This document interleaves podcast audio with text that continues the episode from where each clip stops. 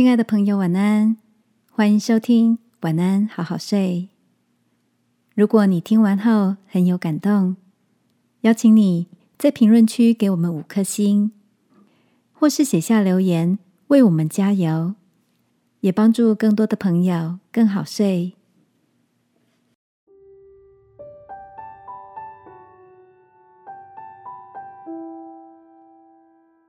微心意找到正确的扬声器。晚安，好好睡，让天父的爱与祝福陪你入睡。朋友，晚安。今天的你遇见谁吗？昨天晚上，朋友分享给我一则影片，里面提到一个发人深省的观点，叫做“请听”。抱怨背后的声音，例如，当妈妈说：“这个家是我一个人的吗？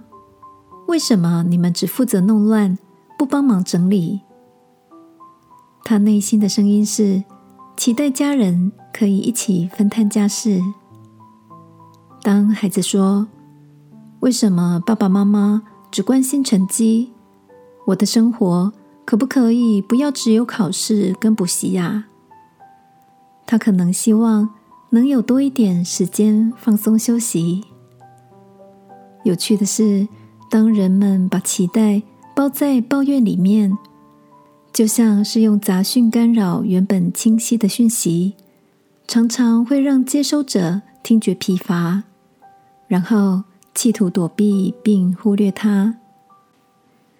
有效率的沟通，除了接收者要试着移掉杂讯，听见抱怨背后的声音，传输者也要学习在讯息外面包上让人想侧耳而听的三个扬声器，就是尊重、肯定和温柔。